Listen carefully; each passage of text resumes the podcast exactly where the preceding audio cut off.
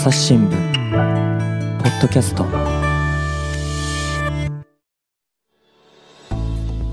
朝日新聞の神田大輔です。え今回はですね、えモスクワ支局長の木田隆さんと回線つないでおります。木田さんよろしくお願いします。よろしくお願いします。はいで、まあ、今回のテーマなんですが、えー、ベラルーシっていうね国の名前を最近ちょっとニュースでよく聞くようになったんじゃないかなっていうふうに思うんですけれどもここをこうねたっぷりと聞いていこうと思います。で木田さんあのまずベラルーシなんですけれどもそもそも、はい、えー、どこにあるんですっけ？ベラルーシは、えー、欧州、ポーランドと、欧州、ポーランドと、うん、えー、ロシアの間ですね。うん、あのヨーロッパを、まあ、ポルトガル、スペインからずっと来て、ロシアの、いわゆるロシアの欧州部、あの、途中に、えー、ウラル山脈ってあるんですけど、そこまでを欧州だって大きく捉えると、ちょうどその真ん中よりちょっと右っていうか、はい、東にあるっていうことですね。はい。だからまあまさにそういうそのポーランドとロシアっていうところの途中にある国なんですが、はい、はい、多分ですね、日本人でベラルーシに行ったことのある経験のある人っていうのがあんまりそういないかなと思うんですけれども、木田さんはもう何度もベラルーシには行かれてるんですか？ベラルーシにあの入ったのはですね、うん、実を言うとこ、去年が初めてでした。意外ですね。あの、これは意外な、私自身も意外だったんですけど、はい。あの、実はその前に、30年前に一度、ロシ、あの、モスクワからリトアニアっていう国に行くとき途中通って、途中で降りて駅にホームに立ったってことはありましたけど、それ以外では去年が初めてでした。あの、30年前っていうとまだソ連の時代ですか？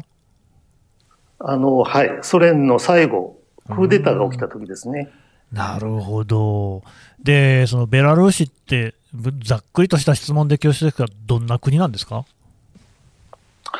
えー、っと、そうですね。えっと、一つ、よく言われる説明が、うん、あの、ソ連の中にあった15共和国の一つでした。うんうん、なるほど。それがちょうど30年前に、今話の得たソ連が崩壊したときに、独立した国。うん、これがあの一番簡単な説明です。うんうんうんうんあとはもっと難しい説明があるんですか？はい。あの、ソ連自体はこの国、共和国って言うんですけど、は、あの、日本では白ロシアって呼ばれてたんですね。ああ、覚えてますよ。そうでしたね。はい。白ロシアっていうのがあって、それでロシアのなんか一部のようなイメージがあるんですけど、うん、あの、実はこの白ロシアっていう言い方は、あの、基本的には間違いです。あの、ベラっていうのは白いっていう意味なんですけど、うん、あくまでロシアじゃなくてルーシなんですね。うんうん、であの、旧ソ連っていうのは、あの、15のこういった国からなってたんですけど、大きく分けると、えロシアよりヨーロッパ寄りにあった国、このベラルーシとかウクライナ、あとバルト三国なんかが知られてますけど、うん、あともう一つは、あのロシアのモスクワの南にある、あの、カフ、えー、グルジア、ジョージアとかですね。うんうん、あの昔グルジアと言いました。そうですね。アゼルバイジャン、あの、アルメニア、去年戦争になったところですけど、うん、あともう一つはそれより東の中央アジア。大体こういうふうに大きく分かれてたんです。うんうん、えー、で、今言ったように、この当時白ロシアと言われていたベラルーシは、ロシアより西にある国の一つ。そして、あとその西にある国のウクライナとベラルーシとロシアっていうのは、この15個あった国の中で、えー、共通点がありました。で、それは、あの、えー、民族って言えばいいのかな？スラブ系民族っていうんです。うん、あの、つまりあの、ヨーロッパだとラテン系とかゲルマン系とかって言いますよね。その一つにスラブ系っていうのがあって、これはヨーロッパの東側で、えー、大きくこう、分布している、えー、民族っていうのかな？あの、うん、そういう系統です。例えばポーランドとかチェコとか、うんうん、あと、あの、バルカン半島のセルビアとかクロアチアとか、これみんなスラブ系って言います。その中の、お一つと言いますかね、そのグループにこのロシアとベラルーシとウクライナっていうのが入ってたんです。うんうん、で、この3つの国、ロシアとベラルーシとウクライナっていうのは1000年ぐらい遡ると共通の歴史があって、昔大きな大きな国だったんですね。まあロシアは今大きすぎるからわかりません。が、当時はロシアはヨーロッパ部分よりさらにちっちゃいえー、とこしかなかった国なんですけど、はい、今この、その部分とウクライナ、ベラルーシって合わせたところを当時はルーシと呼んだんですね。うんうん、で、それでその中の白いルーシっていう意味で、ベラルーシっていう名前がついてる。ほう。っていうのが。で、ルーシの中から時代が経って15世15世紀、16世紀ぐらいにロシアっていう名前が、このルーシの中の東の方でそういう国ができたんですね。だから、うん、あの、基本的には白ロシアっていうのは、あの、違って白ルーシ、ベラルーシっていうのが正しい呼び方です。なるほど。ただ、まあ、今の話にもありましたけれども、じゃあ、例えばロシアなんかとは、その、ちょっとこう、似たようなというか、近い関係にはあるんですか？あの、かなり近いと考えていいです。というのが、あの、長い歴史、これも長い歴史になっちゃうんですけど、うん、あの、ベラルーシはいろんな国に支配されましたけど、えー、っと、200年、300年ぐらいになるかな。ずっとそのロシアに支配されてたんです。その30年前に独立する前に。うんあの、ソ連も含めてですね。えー、そのために、えー、ベラルーシ語っていうのがあるんですけども、はい、今もほとんどこの日常会話、家族同士の会話ででもですね、ベラルーシ語で話すっていう人はごくごくわずかです。うん、ほとんどはみんなロシア語を話してます。へで、そのロシア語は方言もなくて、モスクワで話してるロシア語と全く同じです。ああ、そうですか。はい。で、あとは、親戚関係。はい。あの、ベラルーシ人の多くの人が、あロシアに、ロシアの親戚がいる。うん。長い間、つまり同じ国だったので、そういう関係ができてますね。うんうん、はい。まあそういう意味ではロシアと非常に近いです。うん、あれですか、まあ、見た感じも同じようなあ風貌ってことですかね？そうですね。あの、むしろね、ロシアっていうのは、あの、その後大きくなってソ連になったりして、いろんな人が住んでます。我々と同じような顔した中央アジアの人とか、うん、あの、南のさっき言ったコーカサスのアゼルバイジャンから来た人とか、いろんな人が今、ロシア国になって住んでるんですけど、そういう意味では、むしろベラルーシに行った方が、その日本人が持っているロシア人のイメージ、あの、見た感じがね、なるほど。あの、うん、すると思います。うんうん、あんまりそのミックスしていないっていうような感じですかね。そうですね。だから、大きな帝国とかソ連の中の端っこの方にあったので、うん、なるほど。あの、うん、人がどんどん入ってくるっていう感じではなかったと思います。なるほどね。あの、なんかベラルーシ、今見たらですね、人口は例えば940万とか50万とか、まあそれぐらいみたいで、で、まあ比較的ね、日本の人口に比べればコンパクトってことになろうかとは思うんですけれども、例えばですね、なんかこう、ベラルーシ名物といえばこれだよ、みたいな観光地とか特産品とかあるんですか？あのー、そうですね、乳産品とか、あまず、えっ、ー、と、ベラルーシって真っ平らなんですね。平野なんですか？平野なんです。あの、ヨーロッパってポーランドからずっとロシアまで、ロシアの途中の山があるとこまで、ずっと真っ平らなんですね、うん、で。ベラルーシはその真ん中にあるんです。だからまず真っ平らで、そのために、まあ、あのー、なんちゅうか、あの、酪、えー、農は盛んですし、だから乳製品とか酪農製品はあると思います。それと、それから工業が盛んです。あの、特に僕らのイメージにある重工業、ほうほう化学工業とか石油、生成工場とか、うん、そういうのがたくさんあります。これはなぜかというと、ソ連時代そういう役割を負わされてたからですね。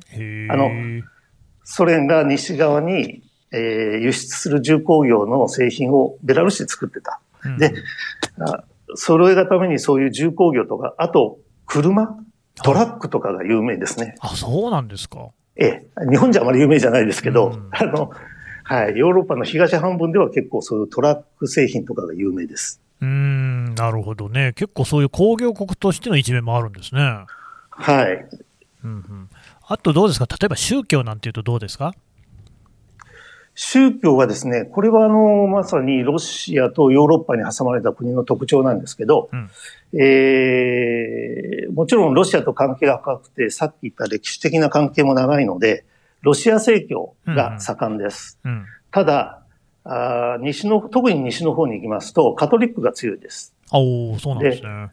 例えば、ベラルーシの首都ミンスクの政府庁舎の前に、教会が建ってます。はい。あの、日本でいうと霞が関のど真ん中に教会が建ってる。みたいな感じなんですけど、その教会はカトリックの教会です。へだから少しちょっと、あの、そういう意味では、宗教ではロシアと少し違うかなと。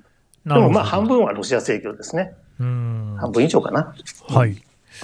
で、まあ、なんでそのニュースでベラルーシっていう言葉をよく聞くようになったのかっていうと、まあ、一つには直近でいうと、そのポーランド国境との問題、まあ、これまた後で伺うとして、その前にあったのが、結構その大規模なですね市民のデモがあったと、でなんでデモがあったのかっていうと、そのルカシェンコ大統領っていう人がいたよっていうところぐらいまでは、結構ね、知ってる人も多いと思うんですが、あのこれもね、本当にあの一からお伺いするんですけれども、そもそものルカシェンコ大統領とか、そのベラルーシの政治体制ってのはどんな風になってるんですか？はい。あのベラルーシは、えー、ソ連から独立した国の一つなんですけど、その中でも極めて特徴的なのは、このルカシェンコさんの存在なんですね。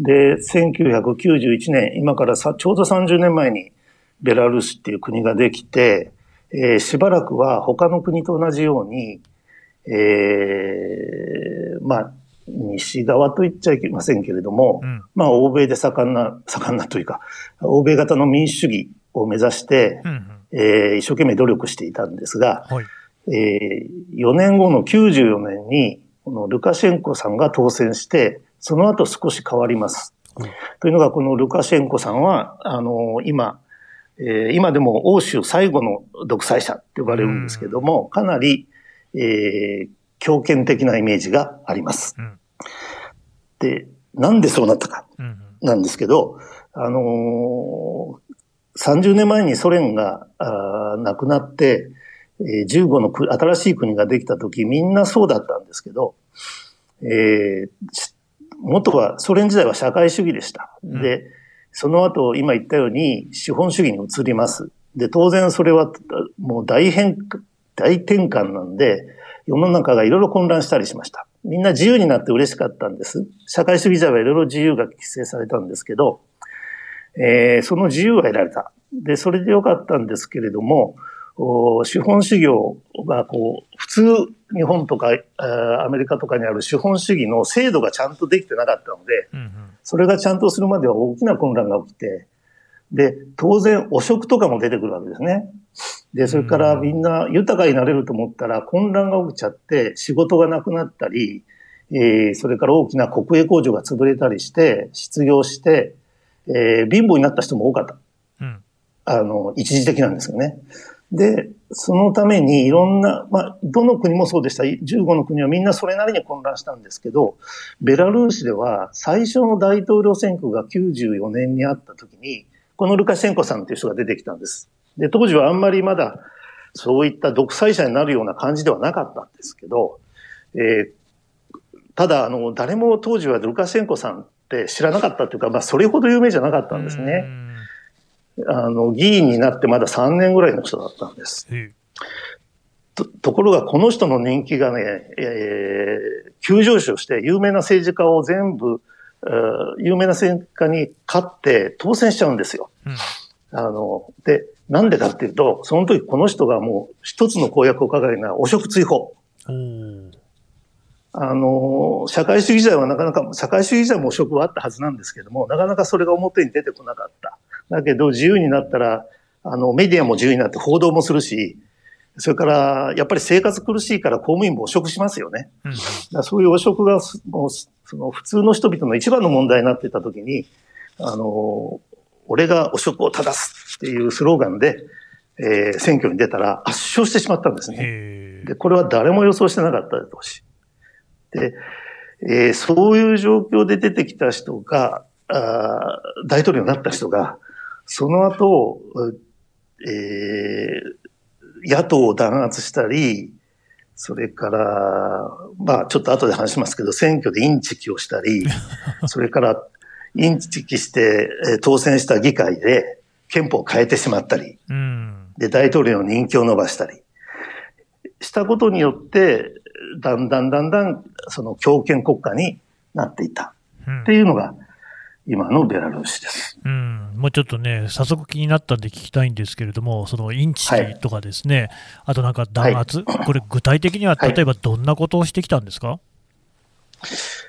い、えー、っと、そうですね、長いあるんですが、あの、まず選挙で言うと、この人は94年に当時あった新しい憲法にのっとって大統領に当選しました。これは正しく当選しました。うん、あの、当時は公平な選挙だったんで。えー、それで、えー、2年後に国民投票をやるんです。ほう。まあ、いろんなテーマがあったんですけど、その一つが憲法改正でした。えー、その国民投票で、えー、このルカシェンコさんが言った、その、憲法改正、うん、えー、大きな意味では、いろんな権限を大統領に集めるっていう、なるほど憲法改正。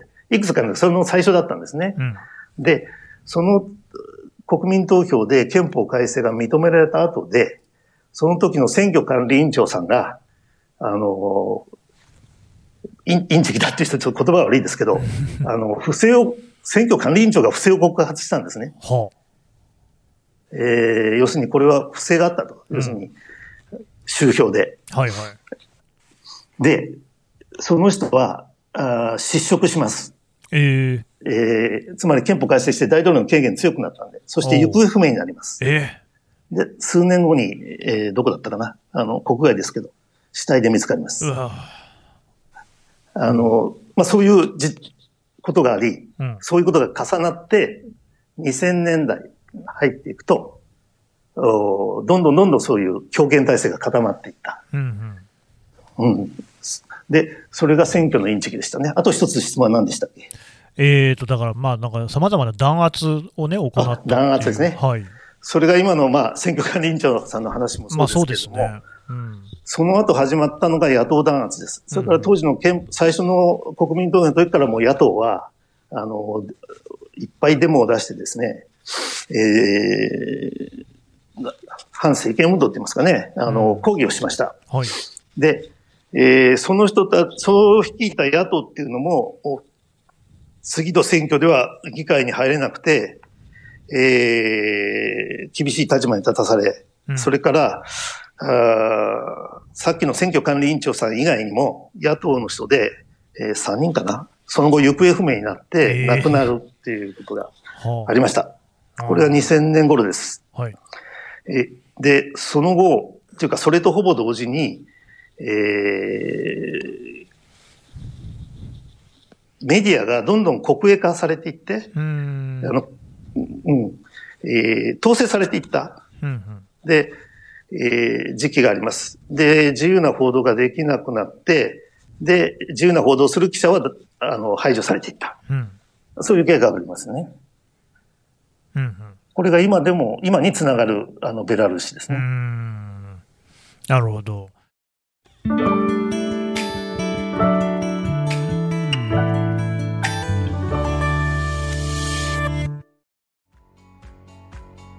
私は朝日新聞歩きき。人工音声が伝える速報ニュースのポッドキャストです。通勤中でも、お料理中でも、運動中でも、趣味の作業中でも、何かしながら最新のニュースをフォローできます。あなたの知りたいニュースどこででも。朝日新聞歩きき。たった数分で今日のニュースをまとめ聞き。これでも最初に当選したのが1994年っていうことですから、はい、あ大統領としてですね、だからもう27年、8年、30年近くこう大統領の地位に居続けているってことなんですか？はい、あの選挙は最初の1回も含めて6回当選しました。えー、最初はあ、そもそも大統領は最初、2期やったら辞めなきゃいけないって憲法に書いてあったんです。うんうん、で、えー、この人がやった憲法改正の中で、最初じゃなかった何年目だったかな。この任期制限を取っちゃった。だから、憲法上許されるようになった。うん、で、その、えー、選挙は、その、その後、5年に1回行われてるんですけども、うんうん、大体8割ぐらいの得票率で当選してます。えー、高いですね。高いです。うん、まあ、ところがこれ、あの、今回の、さっきお話になった去年の、あの、デモの話になるんですけども、えー、かなりやっぱり不正が疑われてました。投票結果自体に。うんうん、で、もう一つ、さっき言いました、あの、最初の選挙管理委員長さんが失踪して亡くなっちゃいますね。はい、で、その時に、このベラ、ルカシェンコさんが指名した選挙管理委員長、90、これ6年だったんですけど、うん、最初の国民投票。今でも選挙管理委員長です。あ、そうなんですね。うん、はい。女性なんですけど。あの、だから選挙管理委員会はがっちり、あの、大統領に抑えられてるっていうのが実態です。うんじゃあもうあれですか、その結構もう前からその選挙不正の噂っていうんですかね、情報みたいなのはずっとあったわけですか？はい、ありました。それから、あの、去年大きなデモが、あの大統領選の後、不正に抗議するデモが起きたんですけど、はい、実は、えー、その10年前の2010年にも、うん、やっぱり抗議デモが起きてるんです。あ、そうなんですね。あの、はい、はい。あの、比較的大きな、比較的と言った方がいいと思うんですけど、うん、あの去年とは全く、去年のデモは全く規模が違ったので、うん、ただ10年前も、不正、えー、大統領選の結果が発表された直後から3日間ぐらいものすごい大きなデモが起きて、うん、首都のミンスクで、あの、それを警官とか軍が弾圧して抑え込みました。そういう事件もありました。なるほど。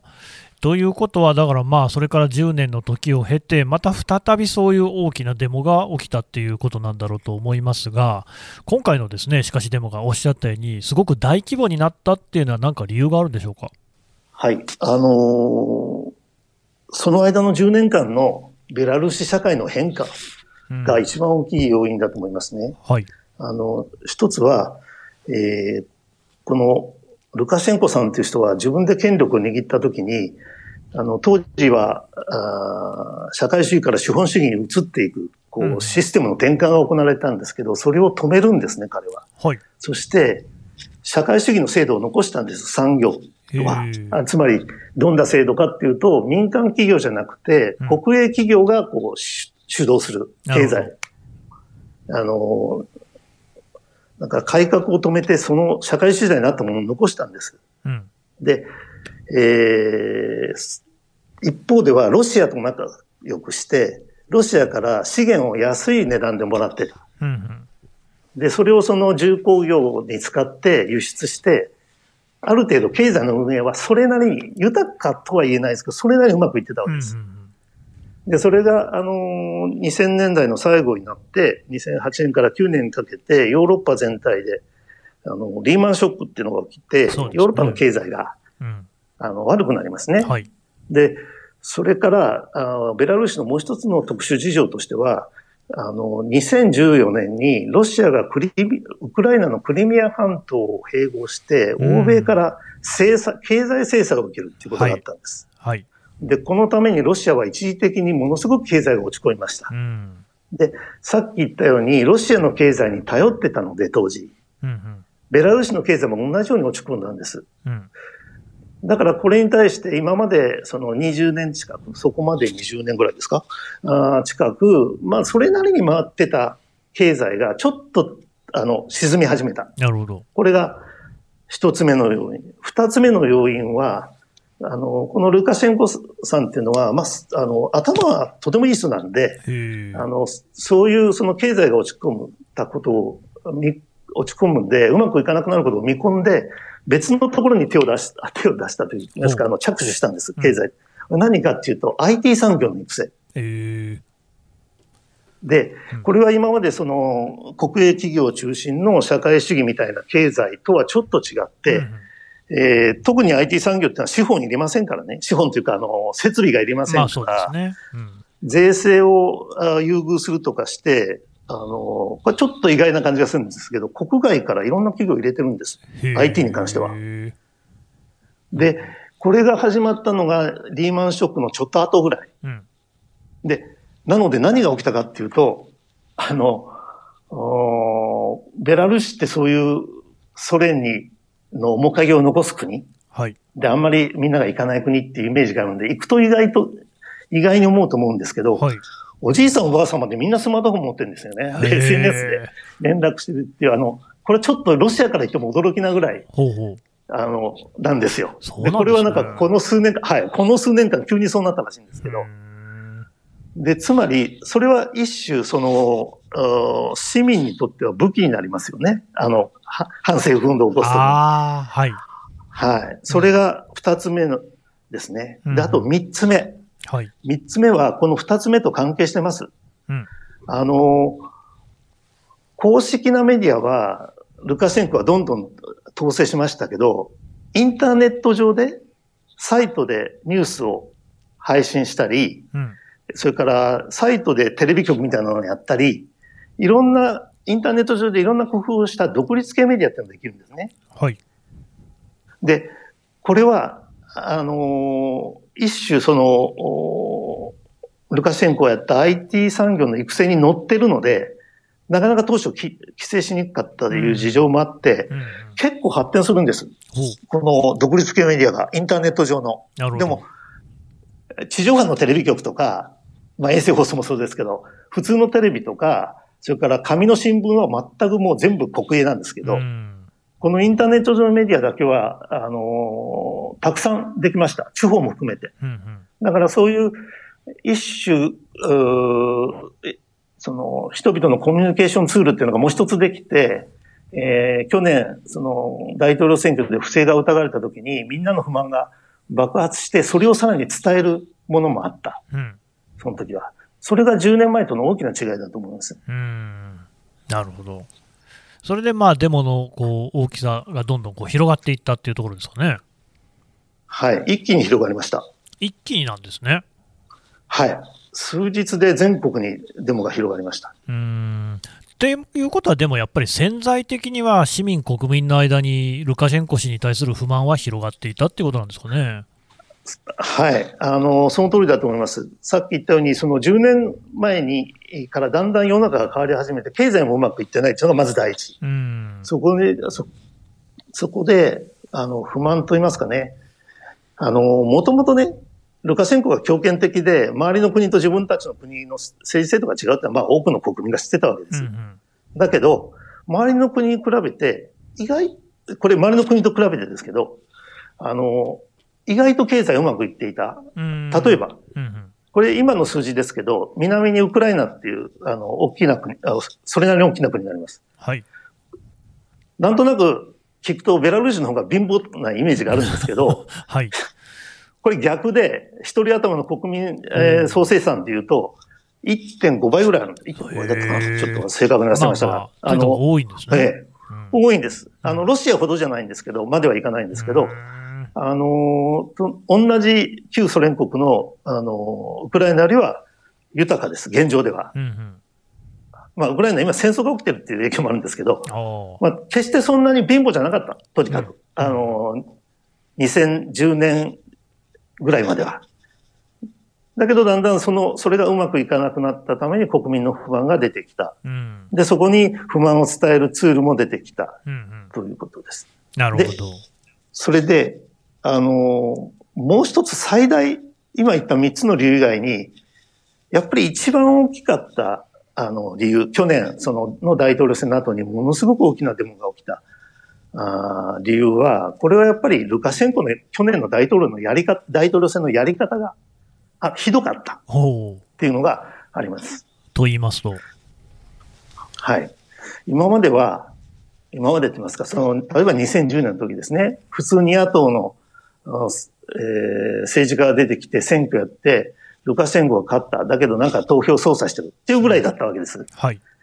だけど、去年の大統領選っていうのは、あのー、さっき言ったこの10年間の変化とか、それからいろんなそのコミュニケーションツールが出てて、そこでルカシェンコはどう言われてるかっていうのを、ルカシェンコ政府自体が知ってたわけですね。うんうん、だから大統領選の前からものすごい焦っていて、うん、で、一方では、その新しいコミュニケーションツールに乗って、これまでの野党、これまで政治家じゃなかった人たちが大統領候補に手を挙げたんです。で、これは一人じゃなくて三人ぐらいいたんです、有名な人たちが。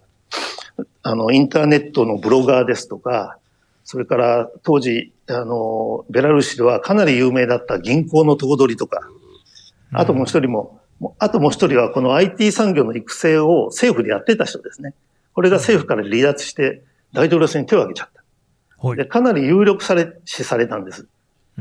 で、みんな SNS を駆使して、あの、支持者集めて、うん、なんとなく去年、選挙は去年の8月にあったんですけど、その春ぐらいから雰囲気が変になり始めたんですね。で、そ、そこで、ルカシェンコは何をやったかっていうと、この有力な候補たちを捕まえ始めます。捕まえる捕まえる。逮捕しちゃう。うん。そして、牢獄に入れちゃう。選挙運動できなくなる。はい。この3人のうち2人はそういうことになりました。逮捕されて、牢獄に入れて選挙運動できなくなりました。うんうん、残りの1人は、あの、資格審査で、資格審査。はい。で、失格にさせます。ああ、選挙出られませんで、その委員、はい、はい。で、その資格審査をする選挙管理委員会の委員長が、さっき言った、もう二十何年、ああなるほど。やってるおばさんですね。うんうん、はい。で、これ、この人が3人目がダメになっちゃった。うん、で、これでもう国民はもうこの時からもうすでにもうデモ始まってたんです。うん、あの、後になって起きるほど大きなデモはなかったですけど、ミンスクでは、あの、デモが起き始めた。うんうん、それで、そのために、えー、選挙管理委員会は、あの、この捕まって選挙に出れなくなった二人のうちの一人、有名なあの YouTuber なんですけどね。はい。YouTube で反ルカシェコ運動をやってた人なんですけど、うん、この人が捕まっちゃう前に選挙出れなくなると思ことが分かったので、自分の奥さんの名前を登録したんですね。選挙管理委員会に。自分じゃなくて、候補者の。はい、で、この奥さんは、あの、えー、そういう反ルカルカシェンコ運動をしてる人の奥さんではありますけど、うんもう何年も家庭に入って子育てに専念してたんです。うんうん、で、選挙運動もやったことないし、あの、夫はいろんなとこでキャンペーンを貼ったりするんだけど、それにもついていってなかったんです。だから、ほとんどの人が誰も知らない女性だったんですね。はい。で、選挙管理委員会は対立候補がいないとまずいと思ったんでしょうか。うん、この奥さんのだけを出馬っていうか立候補を許したんです。へで、この奥さんを、その、他出れなくなったあの人たちの陣営、チームが、この奥さんのところに来て、この奥さんを統一候補にしてみんな団結しちゃったんですね。で、で、しかもその、後の二人の陣営の人たちもトップが女性だったんですよ。うんうん、えー、いずれも30代の若い女性たちだったんですけど、この候補者になった奥さんと他の二人の三人がチームになってせん、あの、ちっちゃな車に乗って、全国をキャラバン、あの、うんうん、遊説、演説してもらったわけですね。はい、で、選挙期、で、この奥さんの立候補が認められたのが選挙の1ヶ月ちょっと前ぐらいだったんですけど、うん、この1ヶ月間、短い間ですけど、全国を車で回って、えー、いろんなところで集会をやるんです。うん、で、えー、ベラルーシではなかなか、あのー、政治集会って認められないんですけど、選挙ですから認めなきゃいけなくて、えー、禁止できないわけですよね。そうすると、この94年以降、ルカシェンコが大統領になった以降、かつて見なかったような数の人々が各地に集まっちゃったわけです。へなるほど。つまり大フィーバー。あの、ほとんど、あの、なんと言いますか、この、さっき言った3人の女性が舞台に立つわけですよ。うんうん、で、みんなその名前を呼んだりね、あの、して、ほとんどなんかアイドルのコンサートみたいになっちゃって。へえ、すごいですね。で、どんどんどんどん、その、ベラルーシの政治集会で集まる人数の記録を更新していっちゃうんですね。1ヶ月の間に。なるほど。そういう大フィーバーが起きたんです。うん、で、ルカシェンコも黙ってなくて、あの、その選挙ややってる人を捕まえたり、いろんな理由つけて、公務執行妨害とか、警察の言うことを聞かなかったとか言って、どんどんどんどん逮捕していくんですけど、はい、あの、逆にそれが、その、そういう集会に集まってくる人に火をつけちゃって、うんうん、なんか、とにかくルカシェンコがやることがどんどん裏目に出始めちゃった。で、一方ではその女性の候補者の人気が上がっていった。で、選挙当日を迎えるんですけど。あ、木田さん。ちょっとまあ、じゃあ、こっから先は続編で聞いていただくことにしましょうかね。はい、わかりました、はい。じゃあ、ここで引き取らせていただきます。木田さん、どうもありがとうございました。はい。はい、はい、どうも。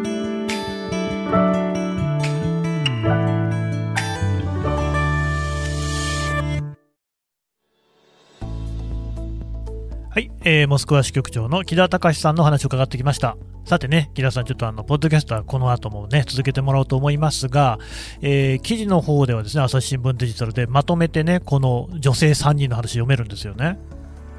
はい。あの、4月に、えー、朝日新聞デジタルで、えー、A ストーリーズというシリーズの中で、えー、女の顔をした革命ベラルーシっていうタイトルで5回連載を書いています。うんうんね、今回の話はまだ1回目の途中っていう感じですけれども、ねえー、まああのね、続きもたっぷりありますので、こちら読んでいただきたいですね。はい、よろしくお願いします。はい、えー、木田さんまた次回もよろしくお願いします。どうもありがとうございました。はい、はい、どうもありがとうございました。朝日新聞ポッドキャスト、朝日新聞の神田大輔がお送りしました。それではまたお会いしましょう。この番組ではリスナーの皆様からのご意見、ご感想を募集しています。概要欄の投稿フォームからぜひお寄せください。ツイッターやメールでも受け付けています。